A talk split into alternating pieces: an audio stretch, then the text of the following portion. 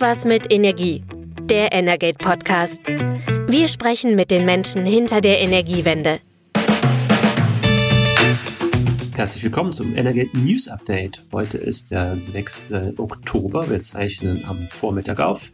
Mein Name ist Christian Selus und bei mir ist Carsten Wiedemann. Hallo Carsten. Guten Morgen. Carsten, wir gucken auf eine kurze Woche zurück, denn am Dienstag war Feiertag, ähm, Tag der deutschen Einheit. Am Montag hatten vermutlich viele einen Brückentag. Ähm, du auch, ich nicht. Ähm, aber du hast auch nichts verpasst. Es war nicht wirklich groß was los am Montag. In der restlichen Woche war natürlich auch nicht so viel los. Es sind Herbstferien in einigen Bundesländern. Aber ein paar Themen haben wir diese Woche trotzdem, mhm. weil ganz interessant, ähm, es geht ähm, ja, natürlich weiterhin um den Energiekrisenmodus. Das haben wir vielleicht in letzter Zeit oft auch vergessen, ist so ein bisschen in Vergessenheit geraten. Energiekrise ist immer noch, geht immer noch weiter und vor allem auch die Preise sind ja teilweise immer noch gedeckelt oder reduziert, um äh, nicht den vollen Marktpreis durchschlagen zu lassen auf Endkundinnen und Endkunden. Und da geht's jetzt äh, darum, wie geht's weiter. Es geht einmal um die Mehrwertsteuerbefreiung auf, auf, auf Gas und, und Wärme und es geht auch um die Preisbremsen, die eingeführt wurden, ähm, damit ähm, die volle Wucht der Marktpreise der gestiegenen nicht auf die Endkundinnen und Endkunden niederschlägt. Ähm, Jetzt gibt es tatsächlich sogar ein bisschen Streit in der Branche, ähm, BDW und VKU, die beiden Energieverbände, sind sich nicht ganz einig. Kommt selten vor, in dem Fall ist es aber so. Was ist da los? Genau, also das muss man vielleicht noch so ein bisschen auf, aufdröseln. Also äh, eine Mehrwertsteuerbefreiung auf Gas gibt es ja nicht, sondern es ist die Senkung der Mehrwertsteuer von ähm, 19 Prozent auf 7 Prozent. Die haben wir seit Oktober 2022, eben um Gas für die Kunden etwas äh, günstiger zu machen. Wir hatten ja schon darüber berichtet, das Finanzministerium hatte angeregt, das könnte man auch ein bisschen vorzeitig auslaufen lassen, weil die Gaspreise gesunken sind. Ähm, eigentlich sollte das nämlich bis Frühjahr 24 laufen, aber jetzt gibt es eben die Absicht, das schon Ende dieses Jahres zu beenden. Und dann ähm, gibt es ja noch die Preisbremsen, die hast du auch angesprochen. Ähm, das ist sozusagen dieser Mechanismus, der den Strompreis äh, deckelt bei 40 Cent die Kilowattstunden für Verbraucher, für 80 Prozent des Verbrauches für den, für den Rent sozusagen, den, den Rest zum tatsächlichen Preis kommt die Bundesregierung auf und beim Gas haben wir 12 Cent, also für Haushaltskunden, für Endkunden. Und ähm, was oberhalb davon liegt, wird eben von der Bundesregierung für 80 Prozent des Verbrauchs übernommen. Das sind diese Mechanismen. Und ähnlich wie im letzten Jahr, als die Einführung, der ein oder andere erinnert sich, äh, als es um die Einführung gibt, ging, da gab es auch viel Streit, weil eben jede äh, Senkung oder Anpassung von Umlagen natürlich für Energielieferanten immer bedeutet, dass sie das A ihren Kunden kommunizieren müssen. Sie müssen die Preise berechnen, das heißt, sie müssen ihre IT anfassen und wir reden jetzt ja nicht über zehn Kunden, sondern äh, mehrere Millionen Kunden ähm, in Deutschland und das ist natürlich ein enormer Aufwand. Das war im vergangenen Jahr schon großes Thema in der Branche, deswegen wurde die Preisbremse erst im März dann eingeführt, weil die Unternehmen gesagt haben, wir brauchen einfach ein bisschen Zeit, um das zu machen. Und jetzt ist eben die Situation, äh, sind so zwei Themen ein bisschen. Einmal ähm, sozusagen eine prozessuale Kritik, ähm, die Lieferanten und sozusagen als Stimme der Lieferanten, die Verbände sagen eben, ja, wir müssten jetzt, wir haben äh, bald Mitte Oktober, wir müssten eigentlich mal wissen, was Sache ist, Ende des Jahres. Also Stand jetzt weiß man nicht, gehen die Energiepreisbremsen weiter. Das Ministerium will das grundsätzlich, aber genehmigen muss das jetzt ja nicht die EU-Kommission. Die könnten also noch bis Frühjahr, bis Ende März 24 laufen. Das ist aber noch offen. Und dann gibt es eben diese Absicht, die Mehrwertsteuerabsenkung früher zurückzunehmen, auch schon Ende dieses Jahres und nicht wie ursprünglich geplant im Frühjahr. Das ist aber auch noch nicht fest entschieden. Und über beide Themen sagen jetzt eben VKU und BDEW, da sind sie sich einig. Äh, da müsste jetzt langsam mal eine klare Ansage kommen, weil man das natürlich äh, in den Preisen äh, berücksichtigen muss, in den Preisankündigungen. Man muss den Kunden das kommunizieren. Das ist aber Stand jetzt unklar. Und da wird eben Druck gemacht. Die Verbraucherzentrale sagt auch, da muss jetzt mal was passieren. Man braucht Klarheit. Und der Punkt, wo man sich jetzt uneins ist, also WDEW, äh, sozusagen größere Energieversorger, viele Energielieferanten, VKU, eben äh, der Verband der Stadtwerke, ist die Frage, was man denn jetzt genau macht. Der BDEW spricht sich eben gemeinsam mit der Verbraucherzentrale dafür aus, die Mehrwertsteuerabsenkung und ähm, die Energiepreisbremsen für Strom und Gas beide bis zum Ende März äh, 2024 fortzuführen, so wie das auch ursprünglich mal so ein bisschen gedacht war und eben keine vorher zurückzunehmen. Das Argument ist eben, wenn man jetzt Ende des Jahres die Mehrwertsteuer wieder erhöht auf Gas, trifft das die Kunden genau in der Heizsaison. Ähm, das führt zu Preissteigerungen. Viele könnten dadurch dann, das ist auch ein Argument, wieder in die Preisbremse reinrutschen, aus der sie eigentlich schon durch ihren, durch allgemein gesunkene Preise rausgekommen sind. Wäre also ein bisschen widersinnig, denn dann muss ja letztendlich der Staat wieder zahlen. Also dann bringt ihm das gar nichts, die Mehrwertsteuerabsenkung zurückzunehmen. Und ähm, die wollen eben, dass es synchron weitergeht, auch um eben nicht zwischendrin zweimal vielleicht mit Kunden kommunizieren zu müssen. Das kostet immer Geld, ist ein Aufwand, sorgt auch bei manchen Kunden ja für Verunsicherung. Und der VKU wiederum äh, ist auch dafür, ähm, die Mehrwertsteuerabsenkung mit dem gleichen Argument auf Gas fortzuführen bis äh, März 24, um eben gerade in der Heizsaison da nichts zu machen. Aber der sagt eben, wir können die Energiepreisbremsen ähm, die eben auch nicht mehr für ganz so viele Kunden überhaupt noch greifen.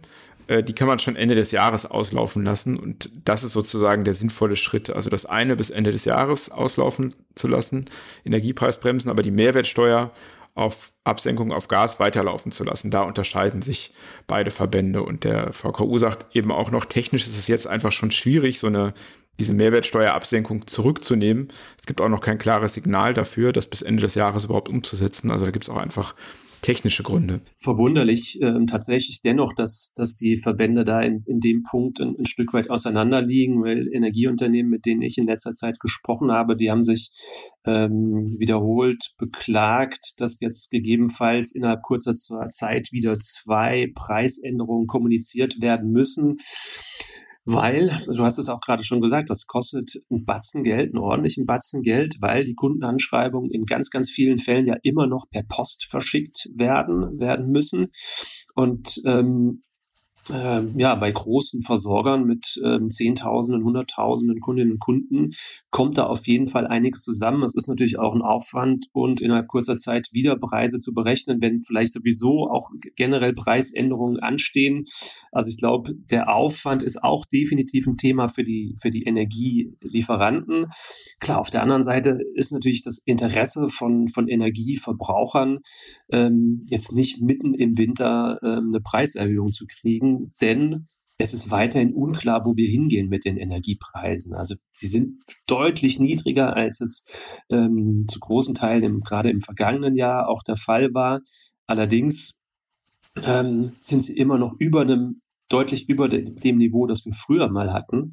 Und ähm, gerade dann mitten im Winter die Gaspreise gegebenenfalls zu erhöhen, wäre sicherlich kein, kein gutes Signal. Und man kann auch noch mal in Erinnerung rufen, in der Energiewirtschaft war sozusagen dieses Thema Energiepreisbremsen eh nicht besonders beliebt. Da war immer das Argument, als Versorger äh, ist man nicht dafür da, die Sozialpolitik der Bundesregierung umzusetzen. Ähm, das dass das dann so gemacht wurde, hat man dann akzeptiert und hat sich jetzt, der BDW hat sich dafür auch nochmal selber ein bisschen gelobt und gesagt, na, wir haben das im vergangenen Jahr ja alles super hingekriegt. Ähm, Im Grundsatz ähm, hat das auch, glaube ich, äh, größtenteils geklappt. Äh, Betrugsfälle soll es auch im Einzelfall gegeben haben, dass da jemand noch das Mitnahmeeffekte bei Versorgern gab. Allerdings, das wird alles untersucht. Aber natürlich ist das Argument, eigentlich sind die Versorger tatsächlich nicht dafür zuständig. Äh, die Bundesregierung hat aber bisher einfach keinen anderen Weg gefunden, wirklich ähm, zu entlasten. Also wir kommen dann immer schnell aufs Klimageld. Ähm, da arbeitet das Finanzministerium jetzt schon seit Beginn der Legislaturperiode an einem Mechanismus, also an einem Weg, um Geld sozusagen zurückzugeben. Der fehlt aber immer noch, kommt vielleicht im Jahr 25.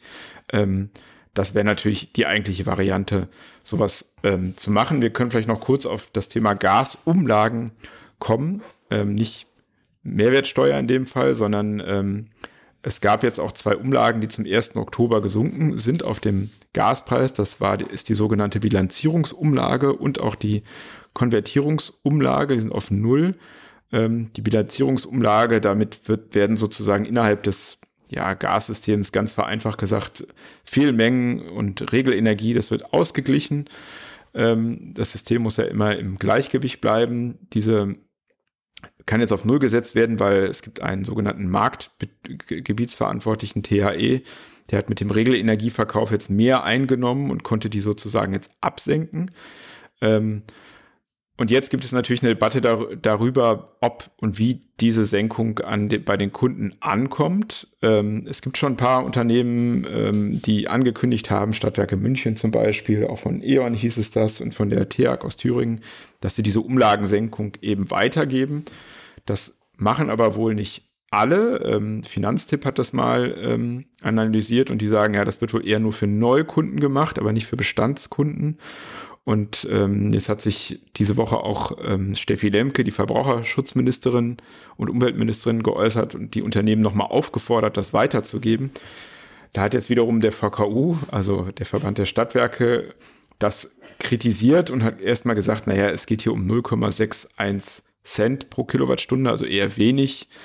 Er spricht von wenigen Prozenten, die das für Neukunden ausmacht und hat eben gesagt, naja, das ist auch ein bisschen unverständlich, dass die Politik jetzt fordert, das weiterzugeben und gleichzeitig sie eben darüber diskutiert, die Mehrwertsteuer wieder zu erhöhen. Das hat natürlich einen viel größeren Effekt, sagt der VKU. Grundsätzlich ist wohl nicht so ganz klar, wie das mit der Weitergabe ist. Das ist wohl eine Frage von vertraglichen Regeln. Äh, manche geben es eben weiter, manche nicht. Der große Batzen ist es jetzt tatsächlich wohl nicht, aber klar, wenn es eine Entlastung geben kann für Verbraucher, ist natürlich auch schon sinnvoll, das weiterzugeben. Und das ist ja eigentlich die positive Kunde, die dann wiederum über dem Ganzen steht. Wir kehren irgendwie bei dem ganzen Thema Energiepreise wieder zu einer Normalisierung zurück. Ähm, Preisbremsen, die als Krisenmaßnahme initiiert wurden, können wieder zurückgefahren werden. Klar, eine Mehrwertsteuer ähm, auf Energie, da könnte man grundsätzlich eine Debatte darüber führen, muss sie bei 19 Prozent sein oder könnte die nicht auch dauerhaft bei 7 Prozent sein? Natürlich stehen da nennenswerte Staatseinnahmen dahinter, schwierige Debatte. Carsten, anderes Thema, aber auch eine schwierige Debatte. Und ich weiß nicht so recht, ist es eine frohe Kunde oder eben nicht so eine frohe Kunde? Die Bundesregierung hat äh, das Klimaschutzprogramm für das Jahr 2030 ähm, auf den Weg gebracht ähm, in dieser Woche im Kabinett am Mittwoch. Und ähm, ja, das Ganze dient dem Ziel, bis 2030 sollen die CO2-Emissionen in Deutschland gegenüber 1990 um 65 Prozent zurückgehen. Und da sind wir noch nicht. Das ist das Problem.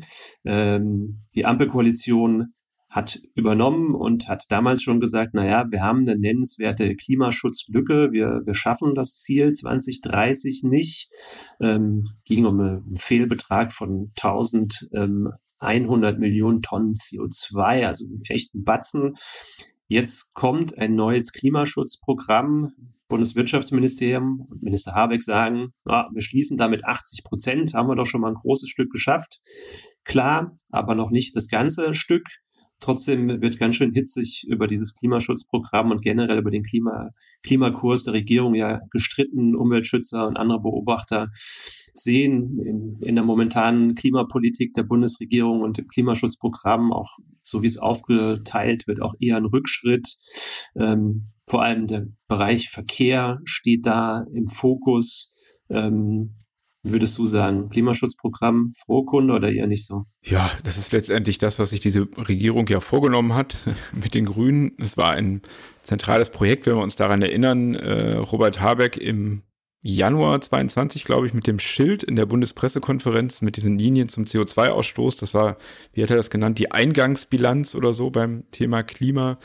Äh, da wollte er eben deutlich machen, die, die Vorgängerregierung hätte aus seiner Sicht eben zu wenig gemacht, keine sozusagen nur Ziele beschlossen und keine Maßnahmen. Und seitdem spricht er eben davon, dass erstmal sozusagen die Scherben da zusammengekehrt werden müssen, was Klimaschutzmaßnahmen angeht, der Vorgängerregierung. Jetzt hat man dieses Programm, von dem man schon weiß, dass es eben nicht ausreicht. Das hat ja, äh, ist ja auch sozusagen wissenschaftlich schon belegt worden. Ähm, es ist natürlich grundsätzlich so, je länger man mit sowas wartet, desto härter müssen eben immer oder müssten die Einsparmaßnahmen ausfallen. Ähm, wir haben ja die großen Problemkinder Verkehr und Gebäude und haben gerade jetzt in diesem Jahr gesehen, wie schwierig das ist, ähm, da wirklich ein großes Rad zu drehen, was man eigentlich, wenn man das selbstgesteckte Ziel Klimaneutralität 45 erreichen will, ähm, dann muss man eben mit jedem Jahr wird das eben schwieriger. Ähm, und klar, am Ende kommt man dann dahin, dass man irgendwas abschalten muss, um weniger Emissionen zu haben. Ähm, und so ist es jetzt sozusagen ein, ja, ein äh, besser als nicht zu machen. Das reicht halt auch nicht aus, aber man muss eben auch sagen, ähm, nicht jede Maßnahme, die aus Klimaschutzgründen sicher sinnvoll ist, kann man auch dann aus sozial oder anderen politischen Gründen oder industriepolitischen Gründen einfach so umsetzen. Und ähm, manchmal gibt es dann eben auch innerhalb der Regierung selber gegenläufige Entscheidungen. Das sehen wir diese Woche auch äh, beim Thema Kohlekraftwerke. Die Bundesregierung hat nämlich äh, jetzt ähm, vor wenigen Tagen verkündigt, dass die Versorgungsreserve für die Braunkohle wieder reaktiviert wird. Das sind fünf Braunkohleblöcke mit knapp 2000 Megawatt Leistung äh, in Nordrhein-Westfalen und in Brandenburg. Ähm, und das dient dazu, diese Maßnahme, die hatten wir auch schon im vergangenen Jahr, zusammen mit Steinkohlekraftwerken, mit älteren, die eben nicht abgeschaltet wurden, sondern im Reservebetrieb bleiben, zu verhindern, dass zu viel Erdgas verstromt wird. Man will dadurch also Erdgas einsparen. Also es hat jetzt nichts primär damit zu tun, dass es irgendwie Unsicherheiten bei der Versorgung gäbe oder dass die Atomkraftwerke nicht mehr laufen. Damit hat das alles nichts zu tun. Das ist einfach eine reine Vorsichtsmaßnahme, ist auch so begründet, um weniger Erdgas zu verstromen. Hintergrund ist eben, dass die Versorgungslage da nach dem russischen Angriffskrieg auf die Ukraine noch nicht wieder so ist wie vorher. Die Gasspeicher sind zwar super gefüllt, aber man kann natürlich nicht genau absehen, wie sich der äh, Winter entwickelt. Äh, Im Moment haben wir außergewöhnlich hohe Temperaturen, aber das kann sich natürlich auch nochmal ändern. Und so wird jetzt ähm, dieses Instrument wieder gezogen, wie im vergangenen Jahr. Und da hatte das eben, das konnte man dann in der Bilanz sehen, äh, dafür gesorgt, dass die Emissionen wieder gestiegen sind äh, in der Energiewirtschaft. Die waren ja eigentlich jahrelang gesunken durch den Kohleausstieg und im vergangenen Jahr gab es da eben wieder ein leichtes Plus. Und dann funktioniert natürlich auf lange Sicht auch nicht mehr sozusagen der Gedanke, ah, der eine Sektor gleicht für den anderen ein bisschen aus, weil die Energiebranche dann eben jetzt auch mehr Emissionen hatte. Und das Erreichen der Klimaziele, das hat die Bundesregierung oder das Wirtschaftsministerium zwar auch nochmal betont in diesem Beschluss zu den Kohlekraftwerken, das ist weiter äh, das oberste Ziel. Und auch der Kohleausstieg möglicherweise 2030 ist auch noch das Ziel, aber natürlich wird es dadurch nicht leichter. Ähm, aber es gibt eben andere Gründe für diese Maßnahme, einfach äh, um das Gas zu sparen. Natürlich auch so ein bisschen momentan äh, der Schwierigkeit der aktuellen Situation geschuldet. Einerseits äh, kommen jetzt die Braunkohlekraftwerke, also die CO2-intensivsten Anlagen, sollen äh, wieder in den Markt zurück, wenn sie gebraucht werden, wenn es äh, darum geht, Erdgas oder Gas zu sparen. Auf der anderen Seite äh, wartet die Branche weiterhin darauf, ähm, dass das Bundeswirtschaftsministerium klar skizziert, wie neue Gaskraftwerke gebaut werden können im Rahmen der Kraftwerksstrategie. Also eigentlich ja auch dieser Widerspruch zwischen dem, was jetzt kurzfristig als, als ähm, Krisenintervention ähm, erforderlich ist und, und das, was man eigentlich längerfristig will. Ich habe gerade gesagt, Gaskraftwerke, die wollte man längerfristig eigentlich. Die sollten der Partner der Energiewende werden und ähm, die ja nicht immer ganz stetig einspeisenden erneuerbaren erneuerbaren ähm, Energien in, in Bedarfssituationen dann ergänzen und stützen. Jetzt geht der Pfad stärker in Richtung grüne Gaskraftwerke, die vor allem eben dann mit, mit Wasserstoff betrieben werden sollen. Aber da sind wir noch nicht. Also die grünen Gaskraftwerke in dem Sinne, sie gibt es eigentlich noch nicht. Sie sind dann H2-ready, das heißt, sie könnten später irgendwie umgebaut und umgerüstet werden. Und die Wasserstoffmengen, die nötig sind, sind eigentlich ja auch noch nicht da.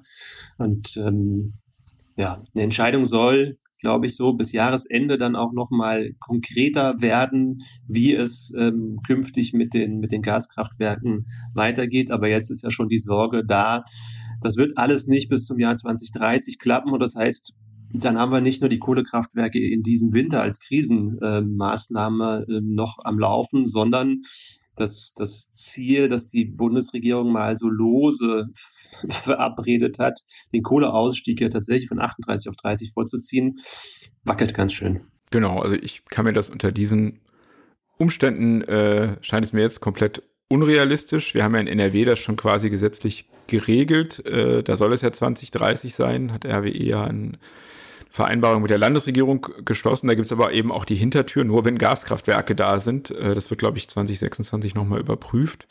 Die Kraftwerkstrategie, das hast du gesagt, die lässt auf sich warten. Da ähm, muss irgendwann eine Entscheidung kommen. Da geht es natürlich darum, was das kostet. Das geht natürlich nur mit Subventionen, weil diese Gaskraftwerke eben nicht mehr stetig laufen, sondern nur ab und zu. Also muss der Investor natürlich trotzdem noch Geld kriegen, eben sozusagen für die Bereithaltung der Kraftwerke. Das muss EU-rechtlich auch alles sozusagen, da gibt es ja jetzt schon erste Schritte, dass man das wohl so machen kann, aber ein komplexes Ding. Und dann müssen die Anlagen natürlich auch noch gebaut werden. Also auch wenn eine politische Entscheidung kommt, stehen die ja nicht morgen da. Das wissen wir auch, wie lange es dauert, sowas zu bauen.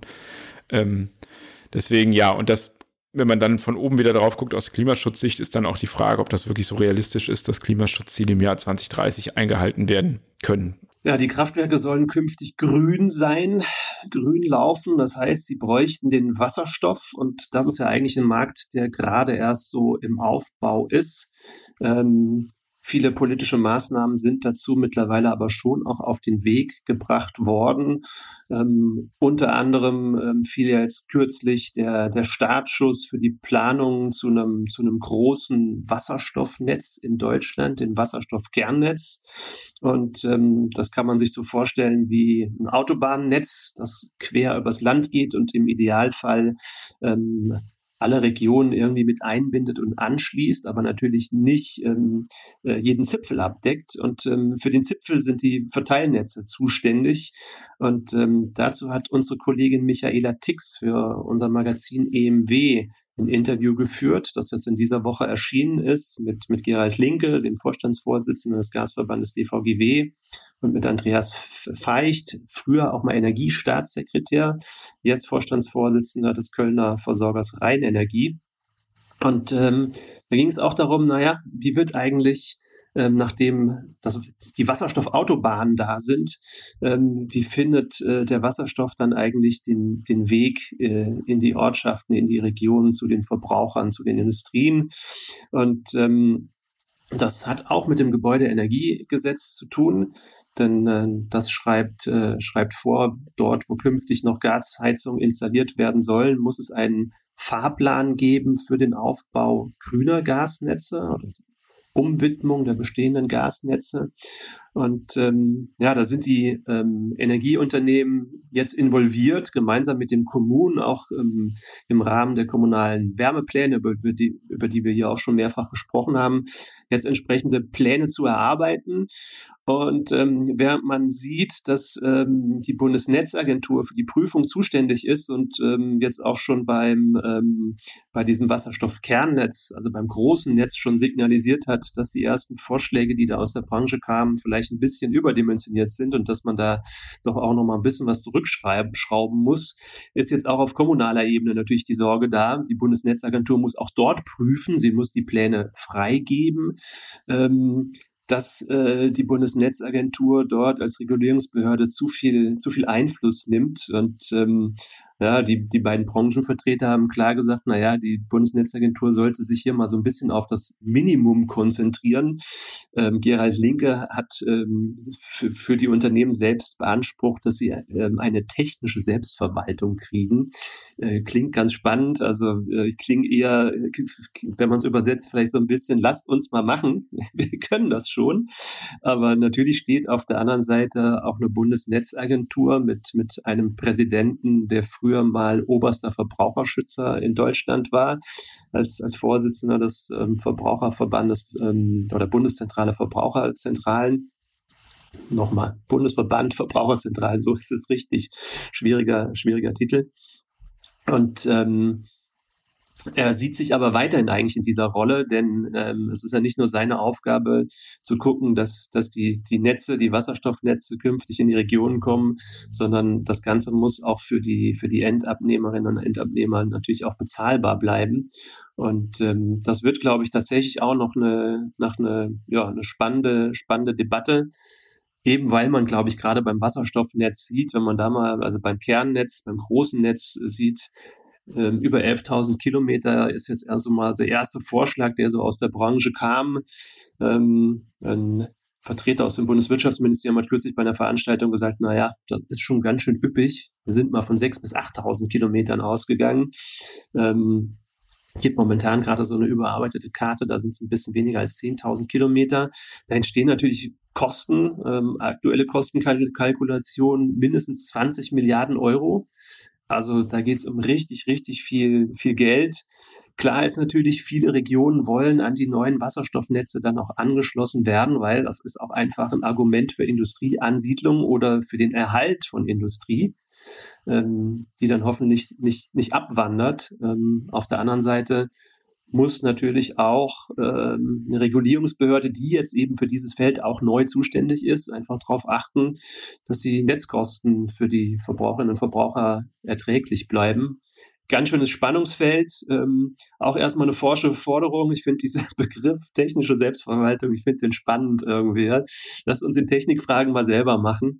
Ähm, ja, mal gucken, was daraus wird. Mich erinnert das so ein bisschen, ähm, oder sozusagen das unterstellen zu wollen natürlich, aber ähm, es gab ja mal diesen äh, Unfall bei der U-Bahn-Baustelle in Köln, das Stadtarchiv zusammengeschnitten gestürzt und ein Thema war nachher auch, glaube ich, dass die Baufirmen sich selber kontrolliert haben und das dann auch das mit dazu beigetragen hat, ähm, dass diese Situation da entstanden ist. Ähm, deswegen ist es, glaube ich, schon ganz gut, wenn da auch noch mal äh, jemand von außen drauf guckt auf die Pläne. Klar, dass die Unternehmen nicht in der Natur der Sache, die wollen natürlich möglichst wenig reguliert werden.